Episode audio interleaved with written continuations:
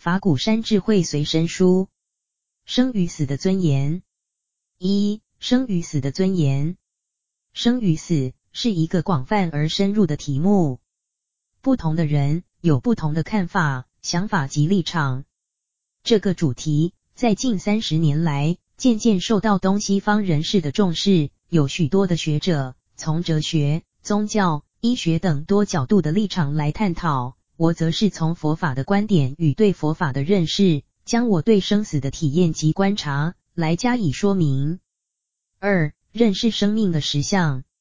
一、由生命的无奈、无所依赖及无所适从，转变为生命的可爱、可贵与自我的肯定。很多人对生命的感受是负面的，认为生命是无奈的、受罪的，是一种负担。这是不了解佛法所造成的偏见。佛说，人生难得，佛法难闻。要开悟成佛，成就法身慧命，只有在人的生命过程中，用我们这个色身、肉体的生命，听闻佛法，修行佛法，才能达成修行的目的。或许很多人认为，修行是只能到佛国净土去修，这种观念其实是错误的，因为诸佛都是在人间修行成佛。不是以其他类别的众生形态成佛，因此必须先要有人的身体之后，才能发心、发菩萨心、修菩萨道，然后成佛。所以说，生而为人是最可贵的。二、生命的出生与死亡关系密切，不可分割。出生之时已确定了死亡的必然道临。生未必可喜，死未必可哀。生命若无尊严，何喜之有？死亡若有尊严，又何必悲哀？如果知道生与死是必然的过程，那么生命的本身就是尊严。因此，生存并不麻烦可怜，死亡也不需要觉得悲哀凄苦，而是要看我们对生存及死亡的态度而定。如果生存生活的没有尊严，那死亡有什么好可惜的？生命又有什么可喜的？相反的，如果死得很有尊严，那死亡又有什么值得悲哀的呢？三、生命的尊严是从活得有意义、有价值、有目标之中来体验和显示。人的生命就是生与死之间的一个阶段、一个过程。生命的尊严可以从伦理的关系、社会的角度、历史的判断、哲学的理论以及宗教的信仰等多方面来确立。下面是从佛教徒的立场来讨论生命的意义、价值与目标。一、生命的意义。从佛教的立场来看，生命是为了受报和还愿而存在的。过去许过的愿，一定要实践承诺；过去造的业，必须要受报。因此，也可以说生命是由于因果的事实而存在的。二、生命的价值。生命的价值。并不是由客观的他人来评估判断确立的，而是自己负起责任，完成一生中必须要完成的责任，同时尽量运用其有限的生命，做最大的奉献。每个人在世界上都扮演着许多不同的角色，可能是父母、夫妻、儿女，也可能是老师、学生等，都必须尽心尽力，尽自己的力量，用物质的、精神的种种能力。奉献于身边的少数人，乃至于社会、国家、全世界的多数人，而不求任何回馈，这就是生命的价值。这种自利与利人的工作，便是在行菩萨道。三、生命的目标，生命需要有个大方向，来作为自己永恒的归宿。佛教徒是要将自己所有的一切都分享给他人，把所有功德回向给一切众生。同时要不断发愿，愿能够自我成长与自我消融，以圆融与超越的态度，做永无止境的奉献。如果建立了这样的目标，不论人生是长是短，都是极有尊严的。四、生命与死亡是一体的两面，所以生存与死亡都是无限时空中的必然现象。一、生是权利，死也是权利；生是责任，死也是责任。活着的时候接受它，运用它；结束的时候接受它，面对它。所以对于癌症末期的病人，我会劝勉他们说：不要等死，怕死，多活一天、一分、一秒都是好的，珍惜活着的生命。因为生存和死亡都是无限时间之中的必然现象，不应该死的时候不应求死，必须要死的时候贪生也没有用。二、生与死息息相关，每个人从知道有生命的事实那一天开始，就要有面对死亡来临的心理准备。死亡的发生可能是亲友，也可能是自己，而且随时都可能发生。这并不是让我们恐惧死亡，用死亡吓唬大家，而是如果从小就知道死亡的事实，便能帮助我们智慧成长。释迦牟尼佛在年轻的时候，就是发现生老病死的生命事实，才促使他出家修行，最后得到大智慧，进而拯救全世界人类。死亡何时会发生，没有人知道，因此知道它会来临，但是不必忧虑死亡的事实会在何时发生。只要是活着的一天，就珍惜生命，尽自己的责任，努力奉献。我有位在家弟子，他深信命理，曾请了多位相命师为他算命，都说他只能活到六十九岁。到了那一年，他把工作辞去，财产分掉，等待死亡的来临。可是第二年仍然活着，于是很后悔的来问我说：“师傅啊，我应该要死，怎么没死呢？您知道什么原因吗？”我说：“也许你做好事积了德，改变了死亡的时间。”我利用这个机会劝他说：“不要怕死，等死，活一天就尽一天的责任及奉献，不去管什么时候会死，只要运用你宝贵的生命好好活下去。”结果他一直活到八十六岁才去世。三、生从何处来，死往何处去？许多人从哲学和宗教信仰的立场建立生与死的理论和观念，也有人相信神通，用宿命通、天眼通看过去及未来。凡此种种都只是人们的一种希望、看法和追求，其实并不可靠。整体而言，泛神论的哲学认为生命来自于整体的神，死亡又归于整体的神。唯物论的哲学认为生死都是物质现象，生如灯燃，死如灯灭。中国的儒家学者曾说：“朝闻道，夕死可矣。”又说：“生死由命，听天由命。”也就是说，生死是由命决定的。虽然孔子也说：“未知生，焉知死？”但是事实上，儒家并未进一步说明生命是什么。老子则说：“出生入死，出生一定会入死。”又说：“人之生，动之死地。”当人生的时候，死亡这条路已经开始在动了。因此，老子叫我们不必担心生与死的问题，只要遵道而贵德，夫莫之命而常自然。也就是说，只要有道德，至于人的生死，让它自然即可，这是相当有道理的。西方的宗教不相信人有过去世，他们认为人的生命是由上帝所创造赐予的，死亡时也是因上帝的召唤而回天国去，一切由上帝支配，不必担心着生与死，这也算是快乐又幸运的事。四、佛教徒的生死观，佛教徒相信有过去世的，但是。生从哪里来？是否要透过神通去知道呢？不需要，因为过去的生命是无限的，无法追究一生又一生究竟是从哪里来。佛教主张只要好好做最大的奉献，最好的修行，其他的该怎么样就怎么样，一切顺其自然。一生命是无穷时空中的一个段落，我们现世的这个阶段，只是在无穷的。无限的生命过程中的一个段落而已，就如同不断在旅行，前一天在台湾，后一天可能就到了美国、香港等地，经常在不同的地方出现又消失。生命也是一样，当一期生命的过程告一段落，另一期的生命过程正等待着去接受。因此，死亡不等于生命的结果。二、生命是生灭现象，又分为三类。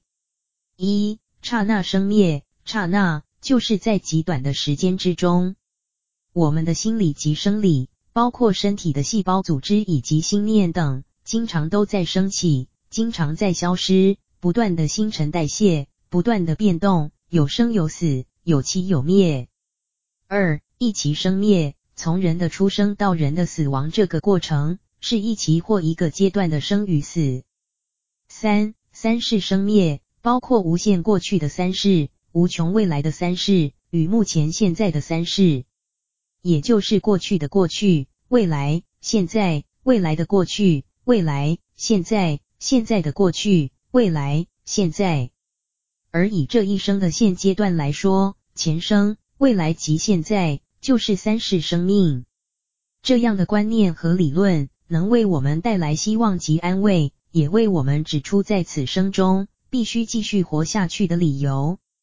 不应当死的时候，企图以自杀结束生命，是对过去不负责任，对现在不尽责，甚至可能扰乱未来的前途。三生与死的升华现象分为三个类别，也可以说是三个段落。一、凡夫众生的分段生死，分段就是一个阶段，一个阶段，一个过程，一个过程，一生又一生，从生到死，从死到生。凡夫仅仅停留在这个阶段，只有生死，没有提升生命的意义和品质。二、圣者的变异生死，由菩萨的阶段或罗汉的果位，乃至到成佛的层次，一级一级不断的提升，这叫做变异。也是由于用佛法来修行、成长、提升生命品质，因此慈悲和智慧的功德身不断在进化。三、大涅槃的不生不死。前面两种都是有生有死，但是到了成佛的果位，也就是大涅槃境界时，便已超越肉身，实证法身，达到绝对的不生也不死，并且能以种种身份，普遍的出现在所有众生的生死苦海之中。虽然还有生死的现象，但是已经没有生死的执着、烦恼与不安了。五、如何面对死亡？如何使得死亡有尊严？一、死亡的三种层次，以禅修者的立场来看，死亡可以分为三个层次或三种态度：一、随业生死，生和死，自己做不了主，迷迷糊糊由他生，由他死，生死茫然，醉生梦死；二、自主生死，清楚的知道生与死，活要好好的活，死要勇敢的死，活得快乐，死得干脆；三、超越生死，虽然有生有死，但是对于已经解脱、超越生死、大悟彻底的人来讲，生不以贪为生，死不以怕为死，生与死不仅仅相同，甚至根本没有这样的事。二、以感恩、欢喜心面对，能生则必须求生，非死不可，则当欢喜的接受，感恩生存，也当感谢死亡，努力求生。生存时要提升生命的品质，净化自己的心灵，但不可求死，也不用怕死。对死亡要存有感谢的心，因为死亡能使自己放下此生千万种的责任，带着一生的功德，迎向一个充满着希望和光明的生命旅程。三、对未来充满希望。生死的现象犹如日出与日落，日落时，只是太阳在地平线上消失，其本身并不会消失；日出时，只是太阳在地平线上升起，其本身一直高悬于太虚空中。人的肉体虽然有生与死的现象，然而人人本具之清净佛性，永远如日在中天。因此，死亡不是可怕、悲伤的，不必畏惧它。对我们的未来，应该充满着希望。当以喜悦的心，勇敢地面对死亡，接受死亡。对于自己一生的行为，不论是善是恶，都要感谢，因为那是历练的经验。应当无怨无悔、无嗔无傲。过去的已成过去，迎向光明的未来，此时最为重要。四、修行而随愿随念往生。往生时的心态。有六种因素可以决定死亡后未来的前途：一、随业，善业、恶业，哪一种较重，就到哪个地方去；二、随众，受完重业的果报，依次再受轻业的果报。三、随习，未做大善、大恶，但有特殊强烈的习气，命终时便随习气的去向而投生他处。四、随缘，哪一种因缘先成熟，就到哪里去。五、随念，由临命终时的心念倾向决定去处。六、随愿，临命终者的心愿是什么，就决定死亡后到哪里去。佛教徒是要修行到随念、随愿，如果变成了随业、随众、随习、随缘，那是非常可怜的。五、为临命终者助念，临命中的人如果已陷入昏迷，失去自主自知的能力，亲友应当以虔诚安定的心为他诵经、持咒、念佛菩萨圣号，或者在他旁边禅修，以定力和信力，帮助他的神识免于茫然、免于混乱，而能得到安定，迎向光明，这样才不会使亡者下堕，而能超生。六，在平安宁静中往生，死亡的尊严原则是不能违背平安与宁静。不让临终的人痛苦的走，不论是肉体上或精神上的痛苦，都对死亡的人有害无益。平安的死亡即是死亡的尊严，切忌慌乱的用器械抢救，不可呼天抢地的哭喊。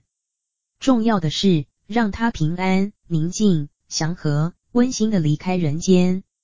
一九九六年十月二十七日，讲于纽约东出禅寺，姚世庄居士整理。本文收录于。平安的人间，法鼓山智慧随身书。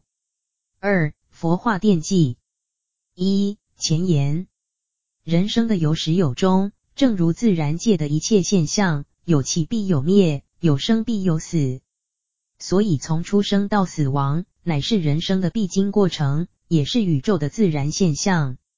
虽然面临生死交界时的亲情友谊，都有深长的哀痛。但也是无可奈何的事实，因此人生必须慎其始而善其终，养其生而尊其亡。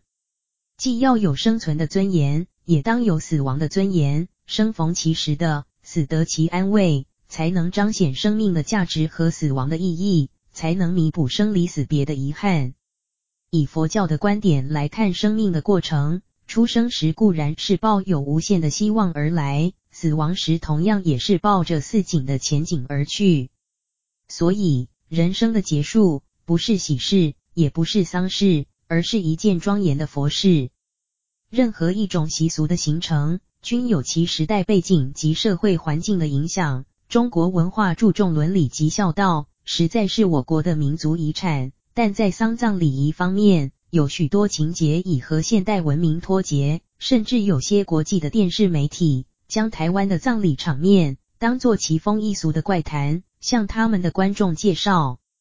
而在我们国内的当事人，往生者已无机会有所主张。往生者的家属多半唯有顺从古老的习俗，少数人虽然有心对于往生者的后事做得更有尊严，却又不知从何着手。故于绝对多数的丧葬疑点，除了尽可能在表面排场喧闹，实际上。并没有给予往生者应有的尊严，也不能给予生者当得的安慰，故在疑点进行中感到茫然的忧戚，仪典完成后更加一分伤感与悲哀。每逢所谓吉日，殡葬场所往往不敷使用，以致尽量缩短丧礼时间，草草了事，灵柩也只得停于附近的街边巷口，平添最后告别的遗憾，也为他人造成不便。若以佛教的观点而言，日日都是好日，便没有问题了。法鼓山为了提倡礼仪环保，发扬中国固有的伦理精神，并以佛教的信仰和现代人的立场，推动慎终追远和名扬两立的佛化奠基，在简化、节约、祈福、培福的原则下，完成隆重、肃穆、整齐、祥和而又庄严的佛事。对往生者做恳切的追思及前进的祈福，对其家属亲友也能达到安慰及关怀的目的，让人们感受到人生的终点不是生命的结束，乃是无限的延伸以及圆满的连续。我们劝请佛教徒们来响应佛化奠记，也希望凡是愿意接受佛化丧仪的社会大众，都来接受我们的服务。这项仪典的灵堂，系用佛教的方式布置，富有庄严、柔和、温馨的气氛。参加仪典者，希望一律穿着黑色的长袖衣裤。对往生者而言，灵堂即是前往西方佛国的起站；对生者而言，是共同来此恭送未来的佛陀前往西方的净土。二、名扬两利的庄严佛事。一、什么是佛事？广义的说，凡是信佛之事、求佛之事、成佛之事，都是佛事。佛说人人都有成佛的可能，只要能信仰佛所说的成佛方法，并照着去做，必将可以成佛。佛事的范围有狭有广，所谓佛法无边，就是说成佛的方法非常多。佛事的主要对象是人，以福慧双修为目标，其中读经、课诵、闻法、讲经、念佛、拜佛、打坐是修慧；布施、忍辱、持戒、供养三宝、孝敬父母、敬事师长、普施贫病是修福。必须福慧双修，才是佛法所说做佛事的正途。佛法的超度对象是以活人为中心，如果平时不修行，临时抱佛脚，虽然也有功德，但不及平时准备的落实可靠。如果自己不做佛事，死后由亲友请人来代做，功效则又差多了。地藏经中说，为先王眷属做任何佛事，七分功德，生者可得六分，而往生者仅得其一。所以，我们应该在生之时，自己多做佛事。二、放下万缘，一心念佛。学佛的功夫，主要是靠平时的修行。假如平时没有修持佛法，临命终时，尚有一个补救之道，就是根据随念往生的道理，劝病危者放下万缘，一心念佛，不要心慌意乱，也不要贪恋家属亲友和产业财物。故于绝对多数的丧葬疑点，除了尽可能在表面排场喧闹，实际上并没有给予往生者应有的尊严。也不能给予生者当得的安慰，故在疑点进行中感到茫然的忧戚，疑点完成后更加一分伤感与悲哀。每逢所谓吉日，殡葬场所往往不敷使用，以致尽量缩短丧礼时间，草草了事，灵柩也只得停于附近的街边巷口，平添最后告别的遗憾，也为他人造成不便。若以佛教的观点而言，日日都是好日。便没有问题了。法鼓山为了提倡礼仪环保，发扬中国固有的伦理精神，并以佛教的信仰和现代人的立场，推动慎终追远和名扬两利的佛化奠祭，在简化、节约、祈福、培福的原则下，完成隆重、肃穆、整齐、祥和而又庄严的佛事，对往生者做恳切的追思及前进的祈福。对其家属亲友也能达到安慰及关怀的目的，让人们感受到人生的终点不是生命的结束，乃是无限的延伸以及圆满的连续。我们劝请佛教徒们来响应佛化奠祭，也希望凡是愿意接受佛化丧仪的社会大众都来接受我们的服务。这项仪典的灵堂系用佛教的方式布置，富有庄严、柔和、温馨的气氛。参加仪典者，希望一律穿着黑色的长袖衣裤。对往生者而言，灵堂即是前往西方佛国的起站；对生者而言，是共同来此恭送未来的佛陀前往西方的净土。二、名扬两利的庄严佛事。一、什么是佛事？广义的说，凡是信佛之事、求佛之事、成佛之事，都是佛事。佛说人人都有成佛的可能，只要能信仰佛所说的成佛方法，并照着去做，必将可以成佛。佛事的范围有狭有广，所谓佛法无边，就是说成佛的方法非常多。佛事的主要对象是人，以福慧双修为目标，其中读经、课诵、闻法、讲经、念佛、拜佛、打坐是修慧；布施、忍辱、持戒。供养三宝，孝敬父母，敬事师长，普施贫病是修福。必须福慧双修，才是佛法所说做佛事的正途。佛法的超度对象是以活人为中心，如果平时不修行，临时抱佛脚，虽然也有功德，但不及平时准备的落实可靠。如果自己不做佛事，死后由亲友请人来代做，功效则又差多了。地藏经中说，为先王眷属做任何佛事，七分功德，生者可得六分，而往生者仅得其一。所以，我们应该在生之时，自己多做佛事。二放下万缘，一心念佛。学佛的功夫，主要是靠平时的修行。假如平时没有修持佛法，临命终时尚有一个补救之道，就是根据随念往生的道理，劝病危者放下万缘，一心念佛，不要心慌意乱，也不要贪恋家属亲友和产业财物。助念者要分数组，一组以每两个小时轮流助念。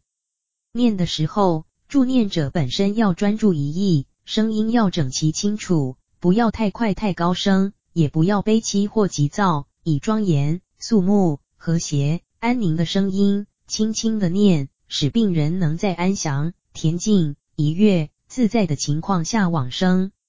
至于有人用念佛的录音带助念，因录音带没有心，所以效果有限；以人助念，尤其是家属前进助念，效果较佳。应可借助念者的愿心、信心来感通阿弥陀佛的愿力。录音带虽能带动病者念佛。但其气氛及功效与有人助念相比，则大不相同。除非不得已，最好不用录音代替代助念。二、正确处理遗体的方式。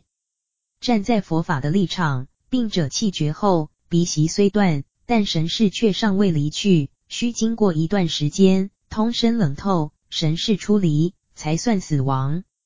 在神识未去之前，心灵正是最痛苦的时刻。此时家属的哭泣声和任何不当的碰触遗体，都会增添往生者的痛苦。为让往生者能够善终，最好是在他身边安静念诵阿弥陀佛圣号，因为佛经告诉我们，临终的往生者只要听到一句佛号，就不至于堕落恶道受苦。一般人处理遗体常犯的错误，除了病人一断气，马上就悲哀啼哭外，尚有搂抱病人嚎啕。任意搬动、勉强其正寝，急着为之沐浴更衣、注射强心针等，这些举动会爱之反害之。另外，中国人有在外往生不能回家的观念，以致许多家属急着将病危者由医院送回家，让病者饱受身心折腾。事实上，在外往生者的遗体不得返家的观念是不近人情的，家属不要因为迷信造成生者。往生者都遗憾的情况，由于神识未去，若执着遗体，往生者所感受的痛苦与常人无异。常人还可呼痛喊救，全力抗拒，但对神识尚在的往生者而言，虽痛彻骨髓，却有口难言。同时，因生者不了解临终常事，而导致往生者因遭受痛苦而心生憎恨，使得神识堕落恶道。这绝非往生者家属所愿见。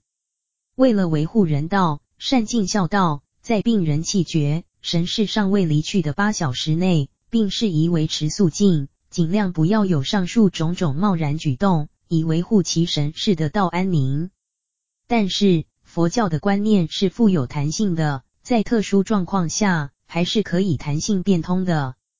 例如，在生前欲立遗嘱做器官捐赠。这是菩萨道舍己救人的精神，不但不会妨碍往生佛国，反而是往生佛国的增上缘。或者是若不及时入殓殡葬，会对公共卫生造成污染及感染时，亦应立即处理遗体。另外，一般人认为遇到空难、水灾、车祸、火灾、地震、战争或是其他各种意外死亡，就是横死，其实这是错误的看法。他们的死亡其实是代众生受报，因此是现身说法的菩萨，是以生命来给我们做教材的老师。我们应该感恩他们，并为他们祈福。他们都是菩萨，当然都会往生善处。佛教重视对待死亡的尊严，是在于希望人们处理丧事的心态要庄重恭敬，并不在于拘泥于某种一成不变的形式。三、丧仪以简朴隆重。佛化的丧仪应该隆重简朴，除司礼者外，主体应该是主持此项仪式的法师或居士带领大家为往生者诵经。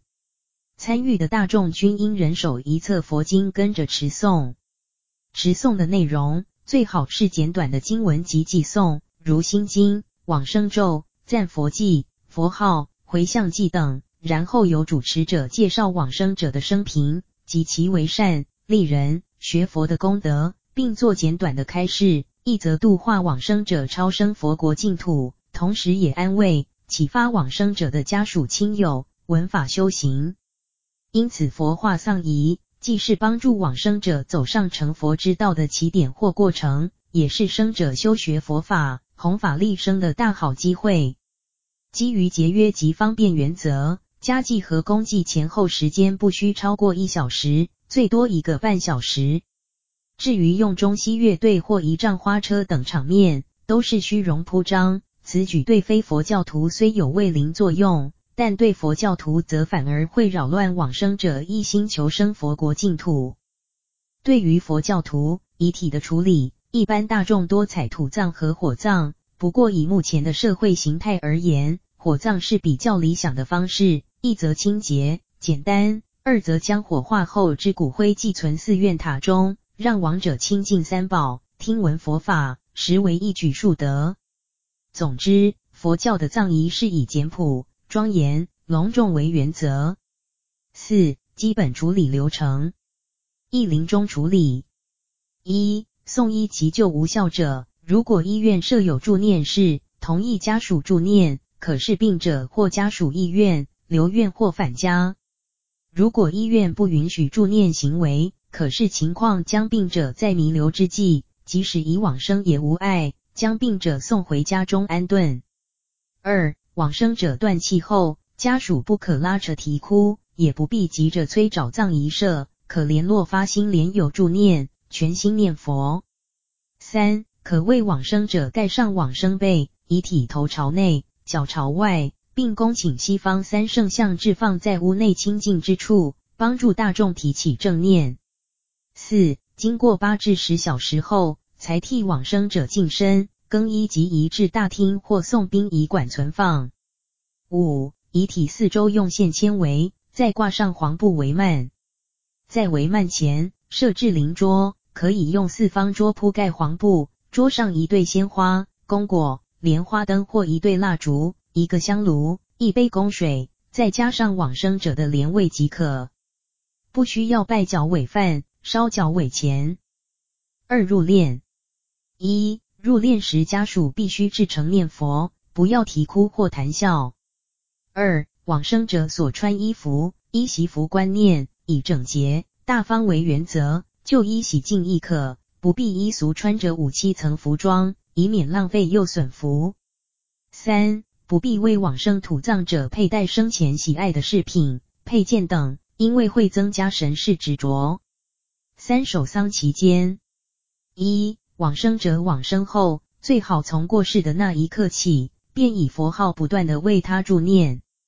二、能够在七七四十九天之中，每天做佛事最好，否则往生后的头七天或三天，乃至仅仅一天。或者每逢七七那一天做佛事都是好的，可是个人的状况决定。三、想要超度先王眷属，可以恭敬供养诸佛菩萨，读诵受持诸种佛经，或是布施供养出家僧众。四、往生者眷属可以发心在四十九日内吃素念佛，净守五戒，不杀生，不偷盗，不邪淫，不妄语。不饮酒及不食五辛，并持续为往生者诵经、念佛或做超荐、印经、布施、供养等佛事，将功德回向给往生者，如此名扬均能蒙受法益。四、告别式：一、灵堂布置宜肃穆、庄严、高雅、朴素，不用鼓乐喧闹。二、眷属的丧服一律以长袖黑色衣鞋取代不合时宜的麻衣。草鞋，并以素色念珠作为带孝，一则可随时念佛回向往生者，二则于守孝期间，不致因出入其他场合，招致他人忌讳或不快。三、前来祭道的亲友，均着黑色衣鞋，不必戴头巾、臂巾、腰巾等。四、不要以杀生的荤腥招待亲友，更不可以酒肉荤腥来祭祀往生者。灵前应以香花、蔬果、素食供养。五、恳辞花篮、花圈、碗账。如果亲友致送奠仪，除了由于家属贫苦而留着丧葬费用及生活所需外，最好悉数移作供养三宝、弘法利生及公益慈善等用途，将此功德回向往生者。六、报告往生者生平功德，让参与者知道往生者生前的善德，使往生者觉得此生不虚度，并激发后人见贤思齐之心。宣读内容可包括生末的年月日、籍贯、皈依、受戒的实地及其法名、行善事迹、修持状况。家属荣誉，由年长位尊者或司仪或者主持此项仪式的法师当众宣读，以三至五分钟为宜。五、出殡、送殡。一、由主持的法师或居士说法启灵，眷属扶柩随同灵车，亲友随后。二、勿用扩音器沿街喧闹，但应于灵车内播放佛号录音带，并随车念佛。三、送殡时。不要沿街撒买路钱，否则不但有违环保原则，而且纸钱飞入路旁人家，也会引起屋主的不快。四、全部过程应当保持肃穆、庄严、威仪、整齐，以表达对三宝的虔敬和对往生者的追思。五、预做准备，减少遗憾。一般人都是在往生后，依靠家属做佛事超荐救度，或以做佛事装点场面。其实生前靠自己学佛修持，要比往生后靠家属超荐容易得多，也保险得多。所以要在临终之前为自己做功德，让自己生欢喜心、虔诚心、忏悔心、念佛心。如果在身体健康时，自己能发心修行植福、念经、斋戒礼佛、发大愿，加上临终助念，必然往生有分。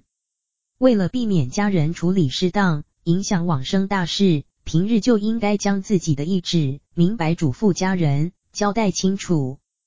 最好先预立遗嘱，不要认为谈临终事宜不吉祥而忌讳不提。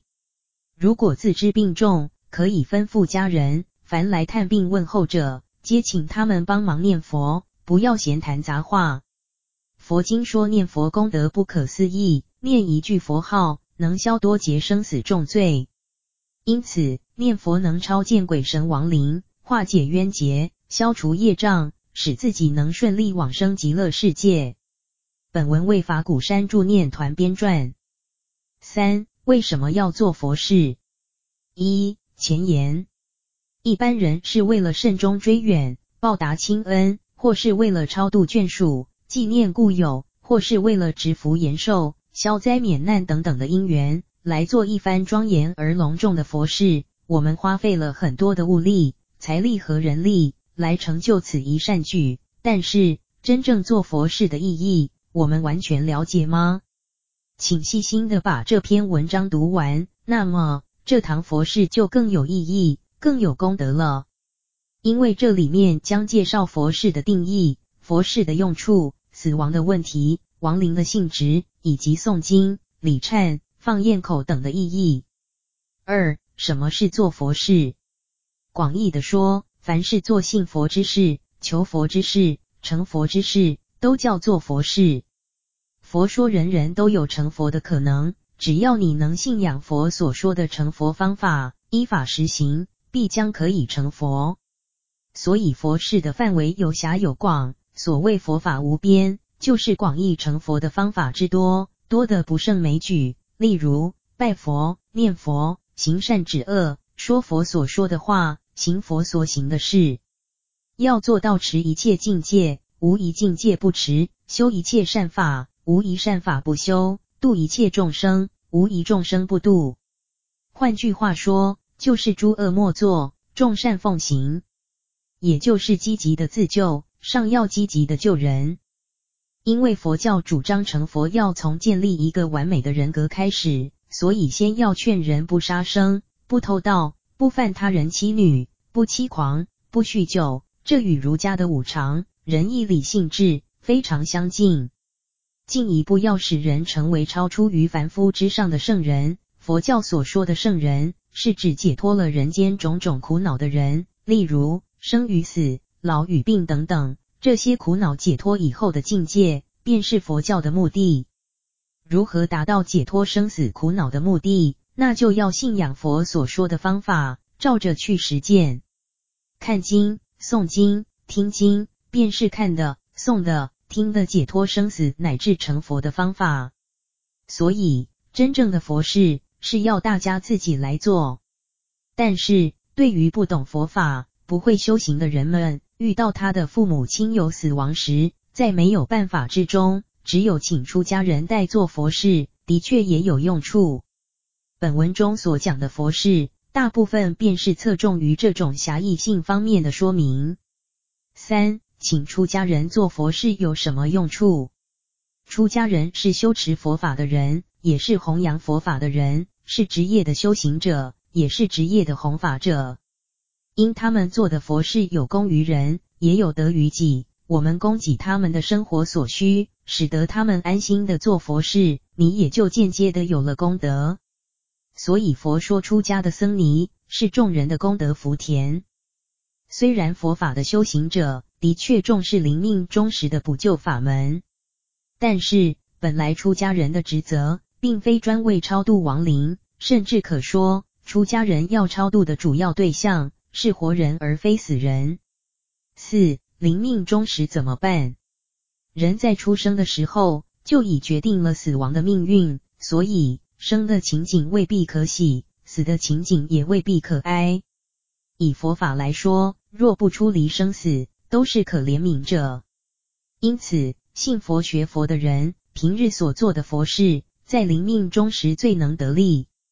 平日修行有素，命终之后，必可出离生死的凡界，往生佛国的净土。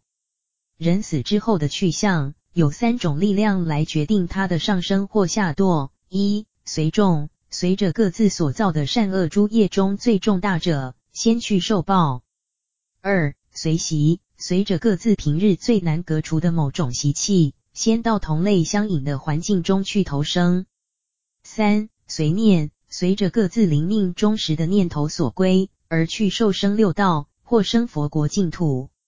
由于如此的原因，佛教主张人们应当诸恶莫作，众善奉行，应当革除不良的习气，应当着重平日的心念，乃至念念不忘佛法僧三宝，念念要将自己所做的一切功德，作为往生佛国净土的资本和道粮。学佛的功夫，主要是靠平时的修行，皈依三宝，受持五戒。供养布施、礼忏诵经、救济贫病、造福社会。假如平时没有修学佛法，临命终时尚有一个补救之道，那就是根据随念往生的道理，劝他一心念佛，劝他万念放下，切切不要怕死，切切不要贪恋家属亲友和产业财物，切切不要心慌意乱，应该一心念佛，念南无阿弥陀佛。若已无力出声念，则在心中默念，他的亲属如果真的爱他，那就不可在他弥留之际放声大哭，因为那只有使他增加痛苦和下堕的可能，并且要劝大家陪伴念佛，使得临终之人的心念融洽于一片虔敬恳切的念佛声中。若能如此，死后当可往生佛国净土；若其寿数未尽，也能以此念佛功德，使他早日康复，福寿增长。人将命中，或坐或卧，侧卧仰卧，均以他自己感到舒适为宜。若已昏迷而尚未断气时，切勿因他有便秘沾身就给他洗澡或擦拭，以免增加他的痛苦嗔恼，而影响到死后的去路。命终之后，鼻息虽断，只要尚存一丝暖气，他的神识仍未脱离肉体，一般需经过八至十二小时后，才可为他沐浴更衣。若用火化，最好是在经过二十四小时后。五、亡灵是什么？人死之后，若不超凡入圣，一般说来变成了亡灵。现在说到超度亡灵，先要说明亡灵的性质。人死之后的生命主体称为亡灵。民间一般的观念认为人死之后即是鬼，而且永远做鬼。佛教没有这样的观念，否则就谈不上超度两字了。佛教看凡界的众生，共分为天、人、阿修罗、鬼、旁生、牛马蚊蚁等动物，地狱等六大类。在此六类之中，生来死去，又死去生来，称为六道轮回。所以，人死之后，仅有六分之一的可能成为鬼。佛教使人超出并度脱了这六道轮回的生死之外，即称为超度。但是，凡夫在死后，除了罪大恶极的人，立即下地狱，善功极多的人立即升天界之外，一般的人并不能够立即转生。未转生的亡灵却不是鬼，那在佛教称为中有身或名中阴身，即是在死后至转生过程间的一种身体。这个中阴身往往就被一般人误称为鬼魂，其实它是一种附着于微少气体而存在的灵质，并不是鬼魂。中阴身的时间通常是四十九日，在这阶段之中，等待转生机缘的成熟。所以，人死之后的七个七期之中，亲友们为他做佛事，有很大的效用。若以亡者在生时最心爱的财物供施佛教，救济贫病，并且称说这是为了某某亡者超生而做的功德，亡者即可因此而投生更好的去处。所以佛教主张超度亡灵，最好是在七七其中。如果过了七期之后再做佛事，当然还是有用，但那只能增加他的福分，却不能改变他已生的类别了。假如一个人在生作恶很多，注定来生要做牛或做猪，当他死后的七七期中，若有亲友为他大做佛事，并使他在中阴身的阶段听到了出家人诵经。因此而知道了一些佛法的道理，当下悔过，立意向善，他就可能免去做牛做猪而重生为人了。如果当他已经生于牛群猪栏之后，再为他做佛事，那只能改善这条牛或这头猪的生活环境，使之食料富足，不是劳作，乃至免除一刀之苦，被人放生。如已生在人间，便能使他身体健康，亲友爱护，事业顺利。如已升到西方极乐世界，也能使他连位的品级升高，早日成佛。六，谁该做佛事？一般人以为做佛事是出家僧尼的事，其实这仅说对了一半。因为出家人固然要做佛事，如果我们想得到佛法的受用，必须也要自己来做佛事。与其等到死后由亲友为我们做佛事，何不趁活着的时候，亲自做些佛事呢？佛法的超度对象主要是活人，如果平时不修行，临死抱佛脚，功效虽也可观，但已不及平时准备来的落实可靠了。如果自己不做佛事，死后由亲友请了僧尼来代做，功效自然又差两层了。所以《地藏菩萨本愿功德经》以下略称《地藏经》中说，若由活人超度亡者。亡者只能得到其中七分之一的功德，其余的六分功德仍由做佛事的活人所得。因此，我要劝众人，既来佛寺请出家人做佛事，必定对佛教存有敬意。如果尚未皈依佛教，欢迎你早日皈依。皈依之后，再慢慢的理解佛法，如法修行，岂不更好？来请僧尼做佛事，是为超度我们的亲友。或为安慰一下我们对已故亲友的怀念之心，所以这一佛事的主动者就是我们自己。佛法讲求诚心，有诚心即有效应。诵经拜忏的出家人固然要至诚恳切的做，我们请求他们诵经拜忏的心也要非常的虔敬，要深深地相信他们所做的佛事必能使亡者得到很大的利益。佛法讲求感应，感应的动力。就是至诚心，诚意的深浅可以决定感应的大小。如人撞钟，重重的撞便大大的响，轻轻的撞便低低的响。因此，同样做一场佛事，所得的效果，则因诚心的差异而有大小不同。佛教主张大家亲自做佛事的原因也在于此。所谓个人吃饭个人饱，个人生死个人了。由他人代做佛事，在受用上差得太多，所以万一自己未及信佛，学佛便亡故了，则以有血统关系的亲人代做最好。所谓母子连心，在生时容易相互感应，死亡后的亲情之间也最能引发至诚恳切之心。所以地藏菩萨在过去很远的时节中，曾经数度为孝女，每次均以至诚心为王母做佛事，拜佛、供佛、念佛、求佛、感得佛或罗汉等的指引，而使王母获得超度。如果没有骨肉至亲，或者不是骨肉至亲，那么与亡者生前有关系的人，要比无关系的人更容易引发虔诚心，更容易产生感应的效果。因此，我要奉劝大众。既然来佛寺里请僧尼做佛事，做佛事的中心者就是自己和自己的家人亲友，而不是僧尼。僧尼做佛事是他们的日常功课，我们做佛事是为了超度你亲友的亡灵。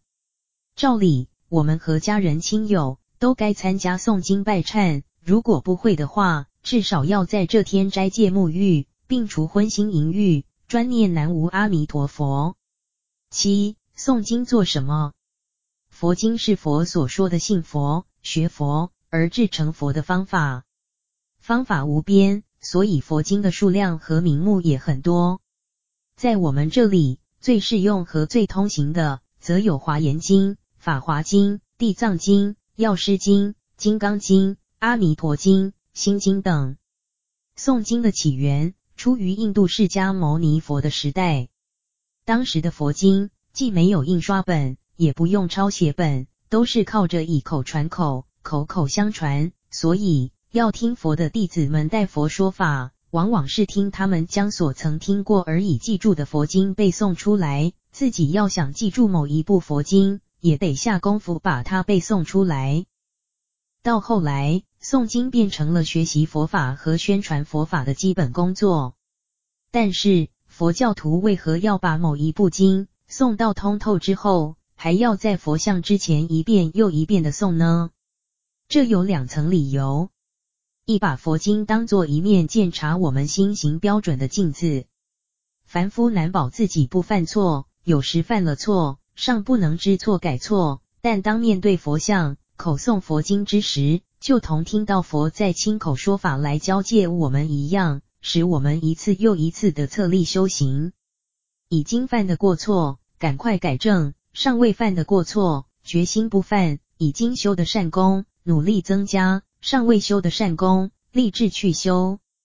这像一位爱美的女士，闺房中有了镜子，出门时也要随身携带镜子。早晨照过镜子，偶一动作之后又要再照镜子。今天照了镜子，明天、后天、大后天，乃至明年、后年，还是要照镜子。那无非是为了要保持或增加他面容的整洁美丽而已。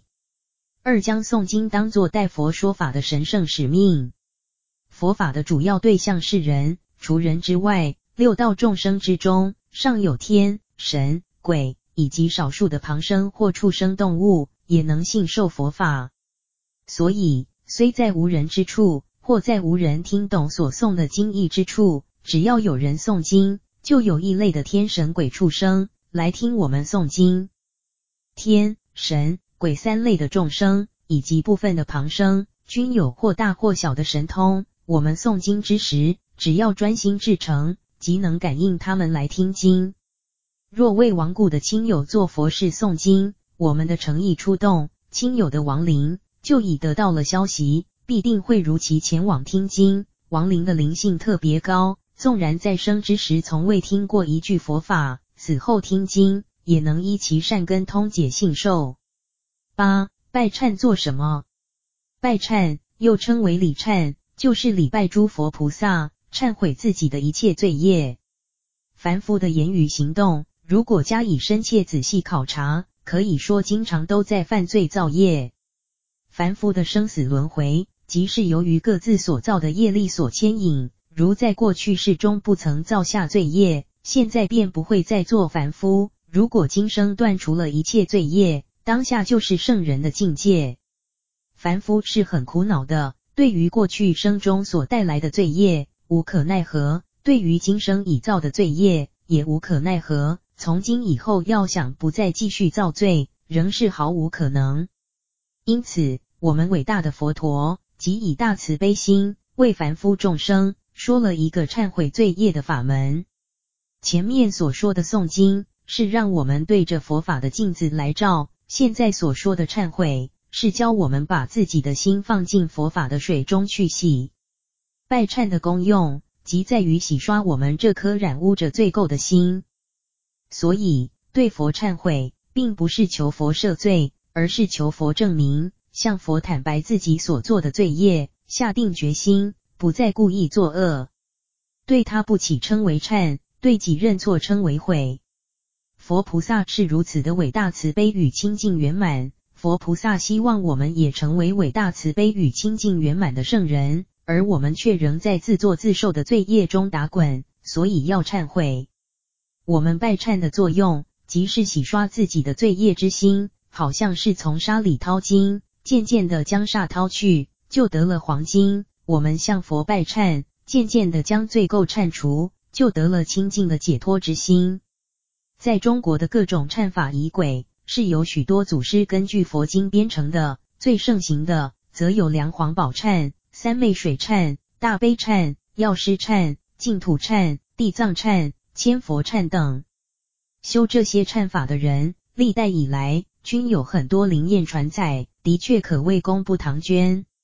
拜忏最好当然是你自己亲自来做，如你自己尚未学会，或者觉得拜得上不够多，礼请僧尼来做，或带你亡故的亲友来做，自然也有功德的。其中的道理，则与诵经相同。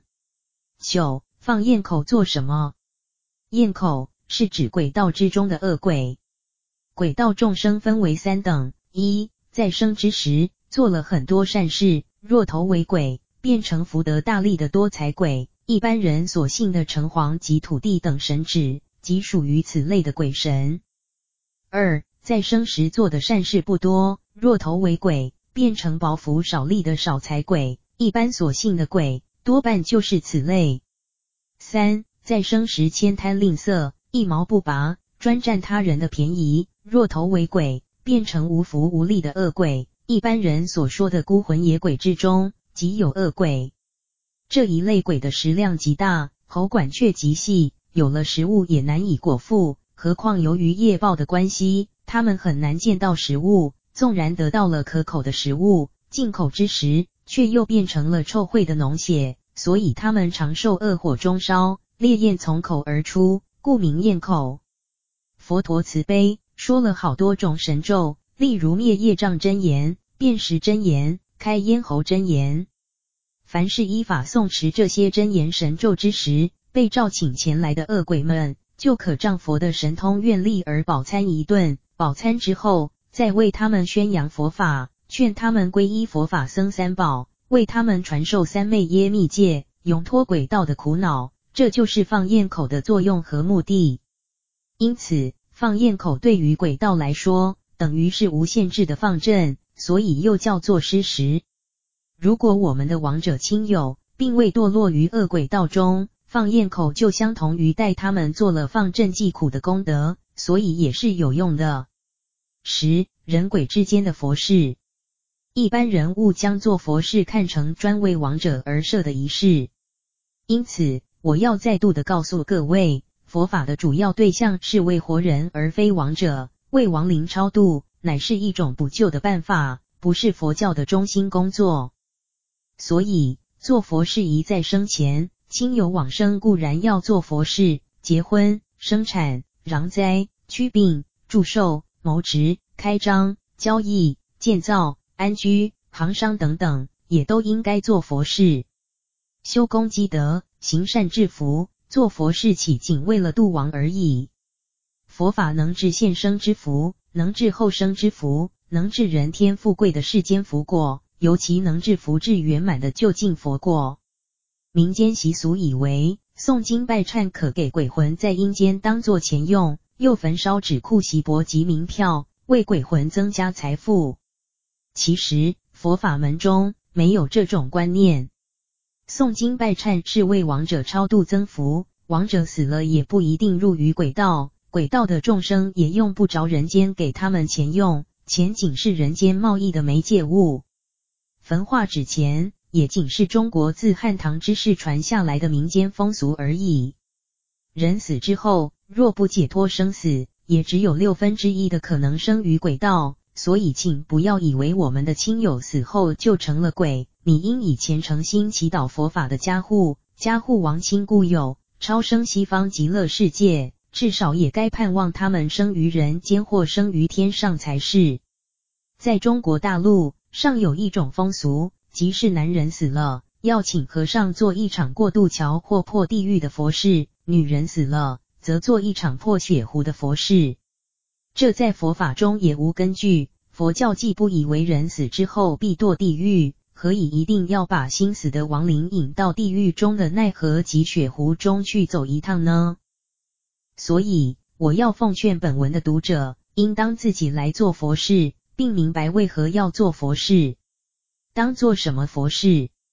附记：本文系应台北善导寺、石普寺、华严莲社、嵩山寺等各大道场之命而写。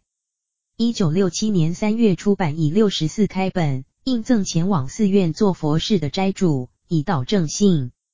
嗣后香港、新马各地有人大量印赠，台湾亦有不少善心之士陆续印赠。本文收录于《学佛之经》。四、两类超度亡与存。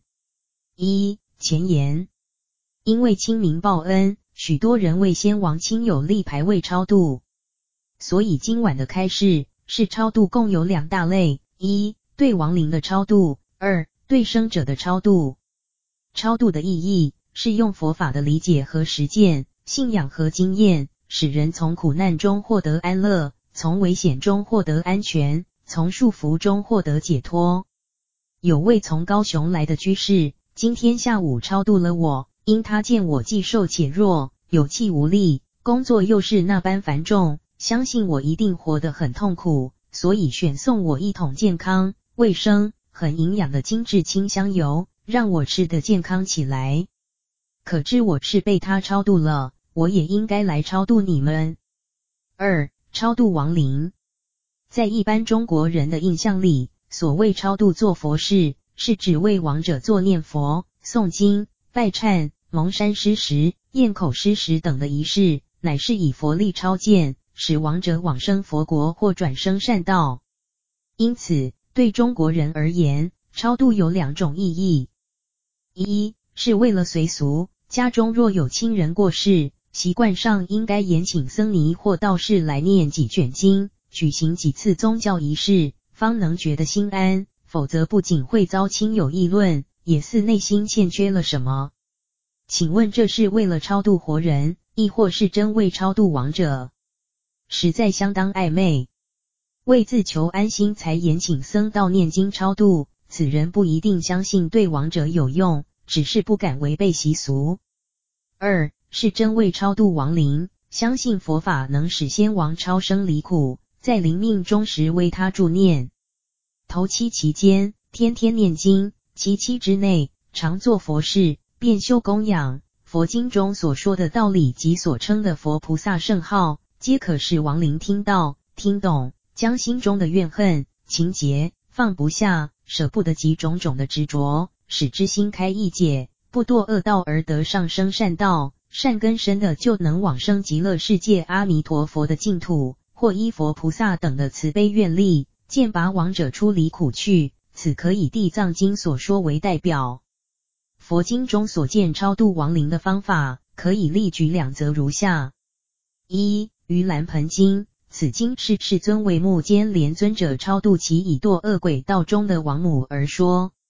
超度的方法是于七月十五日僧自自时，具饭百味五过，及灌盆器、香油、定烛、床敷卧具，尽是甘美以着盆中，供养十方大德僧众。其有供养此等自自僧者，现在父母、妻室父母、六种亲属，得出三途之苦，应时解脱，衣食自然。若复有人，父母现在者，福乐百年；若已亡，七世父母升天，自在化生，入天华光，受无量快乐。这是以七月十五日公僧功德为超度先王的佛事，并未在公僧时要求僧众为亡者诵经念佛。二、地藏经在中国佛教圈中流传得相当深广，因其提倡孝亲思想，又提倡慎终追远、超度亡亲的法门，故也特别受到以儒家文化为背景的中华民族所推崇。在地藏经卷上，忉利天宫神通品有云。阎浮提造恶众生，心死之者，经四十九日后，无人祭祀，未作功德，就拔苦难，生时又无善因，当具本业，所感地狱。地藏经卷中利益存亡品又云：若能更为生死之后七七日内广造众善，能使是诸众生永离恶趣，得生人天受胜妙乐。又云：冥冥有神，谓之罪福，七七日内。如痴如聋是命中人，未得受生，在七七日内，念念之间，望诸骨肉眷属，与造福力就拔，过世日后，随业受报。这都是说明，人在死亡后的四十九天之内，希望能有亲友眷属为之祈福超度。过了这段时日，则已转生，随业受报去了。超度虽仍有些用处，但已不立即有用。特别是在头七期内更为重要。地藏经卷中如来赞叹品云：假令诸事分散，志气尽者，乃至一日、二日、三日、四日至七日以来，但高声白宣布为亡者修福行善，高声读经，是人命终之后，宿殃重罪，至于五无间罪，永得解脱。此乃说明人死之后，在头七期间超度最好。不过，最有效的超度是在生前自己修行，所以地藏经卷中利益存亡品云：命中之后，眷属小大为造福利，一切盛事，七分之中而乃获一，六分功德，生者自立。以是之故，未来现在善男女等闻见自修，纷纷己获。若于生前尚未信佛，未修善法，死后七七之内的中阴身阶段。才需要亲属代为修福超度。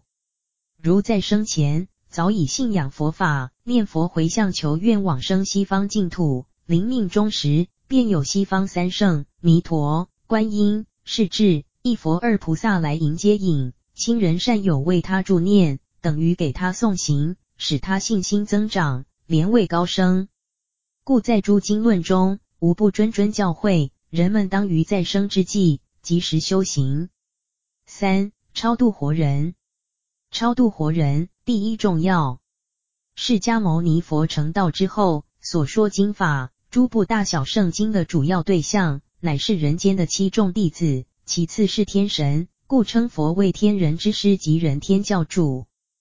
大圣经中如华严经、法华经的会众，除了诸佛菩萨及二圣圣者，便是人间的七众及八波天众。三途恶道的鬼。畜生、地狱的众生便无福报参与盛会。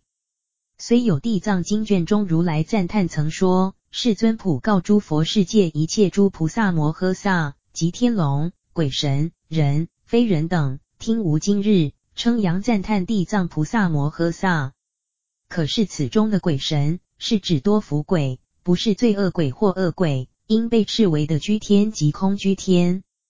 因此，地藏经卷中如来赞叹品又说：“宣说地藏菩萨利益人天因果等事，为汝略说地藏菩萨利益人天福德之事。”无量寿经也是为了开化一切诸天人民而说，特别强调利益人天，这都表示佛法的超度主要是人，次要是天。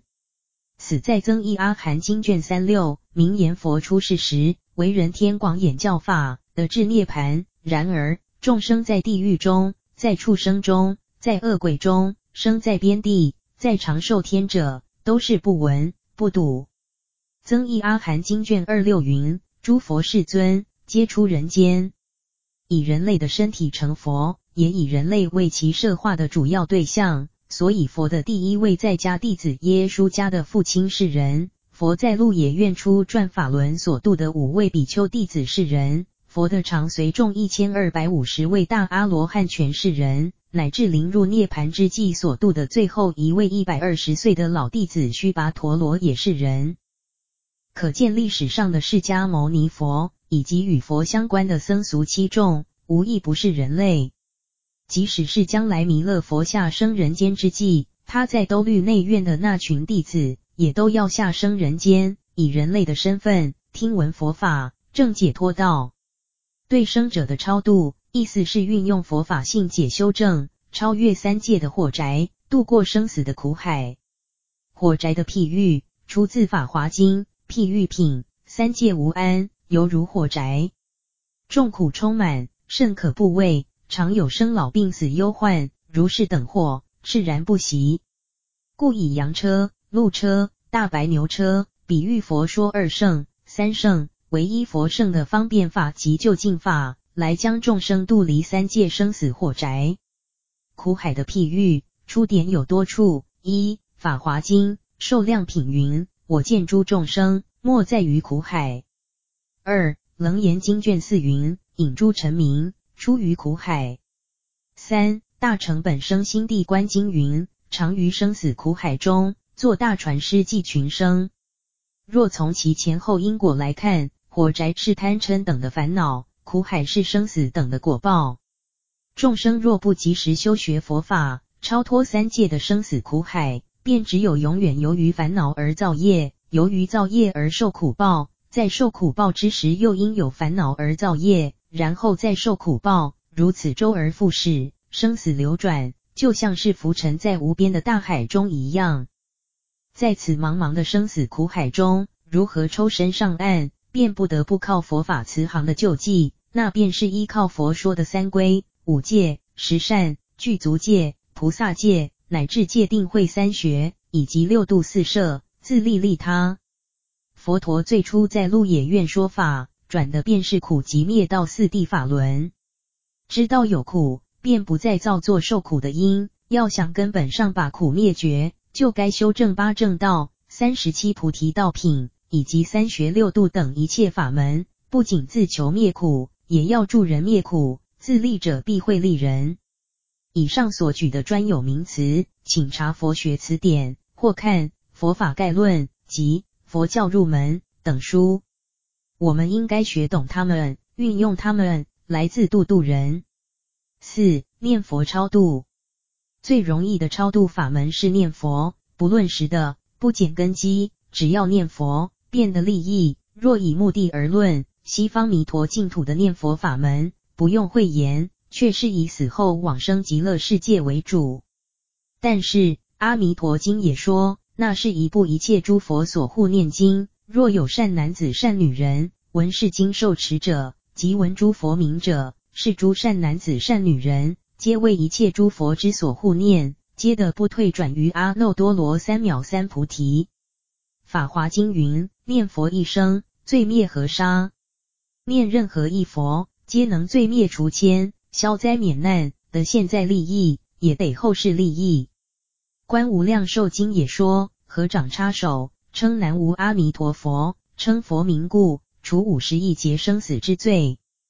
该经又说：至心称佛名故，于念念中，除八十亿劫生死之罪。又说：若念佛者，当知是人。则是人中分陀利华、清净莲华、观世音菩萨、大势至菩萨，为其圣友，当作道场，生诸佛家念佛的人，他的人格高尚净洁，犹如人中的莲花，当然便是自利利人的表征了。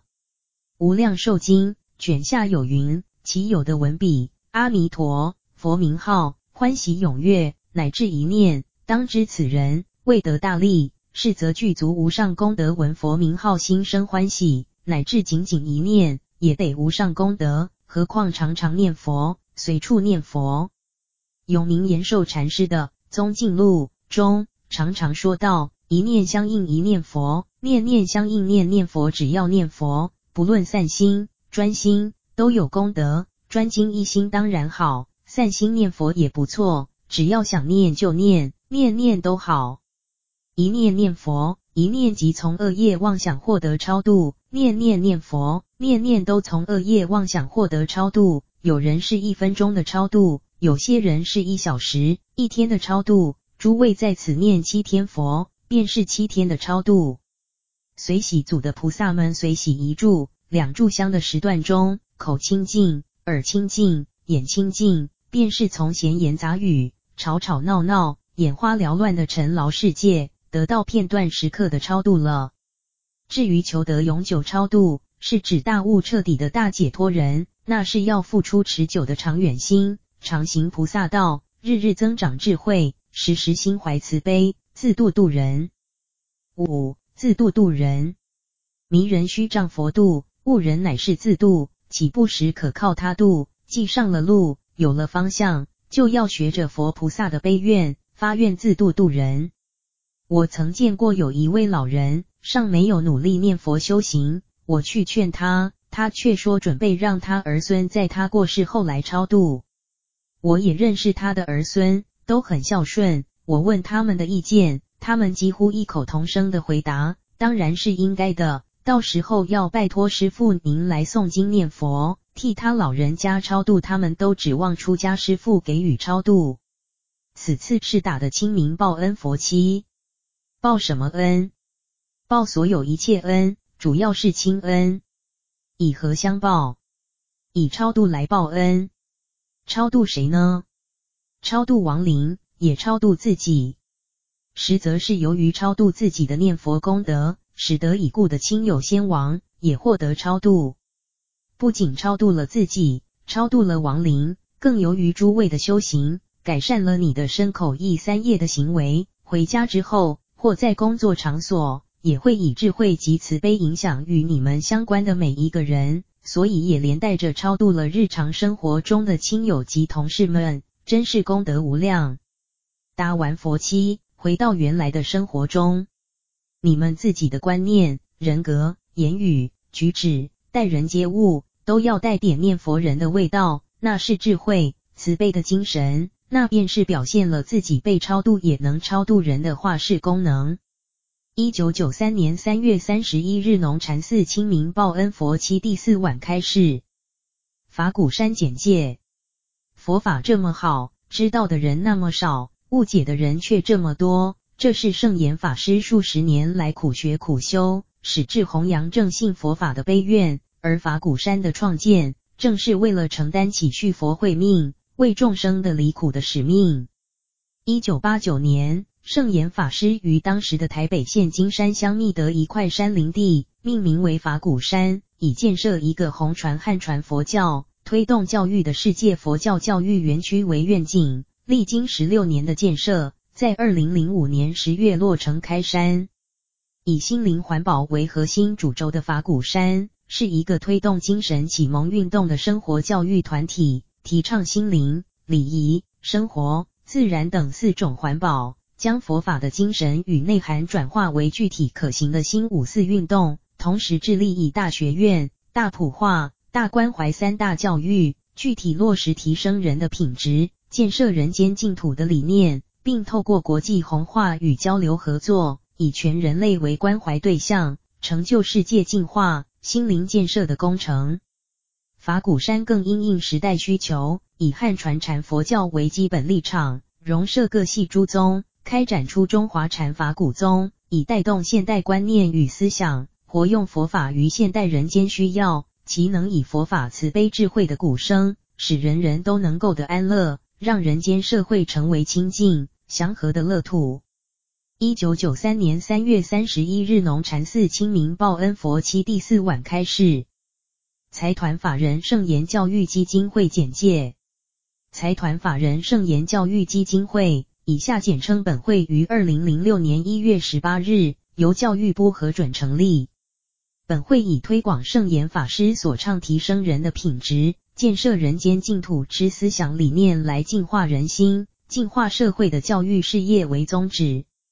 圣严法师的思想理念致力于人间净土的阐扬实现，其一生均致力于将佛法融入现代人的生活，以佛法来提升现代人的生活与品质。希望宗教界、学术界及有兴趣、有愿心的人士均能加入此方面的探讨、研究及实践。本会依此宗旨，推动下列相关工作：一、主要是对圣严法师之平面书刊、影音资讯等各种之著作文献文物搜集、整理、研究，分层次、分类别、翻译、编印、制作、发行、推广、弘扬。赠送至全球各个社会层面，以其人类品质普遍提升，处处可见人间净土之实现。二、次要则为讲着与圣严法师思想理念相契相同的佛教教育之推动、佛教学术之研究、佛教著作之出版，以及与净化人心、净化社会等相关之教育项目工作。四、众佛子共勉语，信佛学法净僧三宝万事明灯。提升人的品质，建设人间净土。知恩报恩，为先利人，便是利己。尽心尽力，第一不争你我多少。慈悲没有敌人，智慧不起烦恼。忙人时间最多，勤劳健康最好。为了广种福田，哪怕任怨任劳。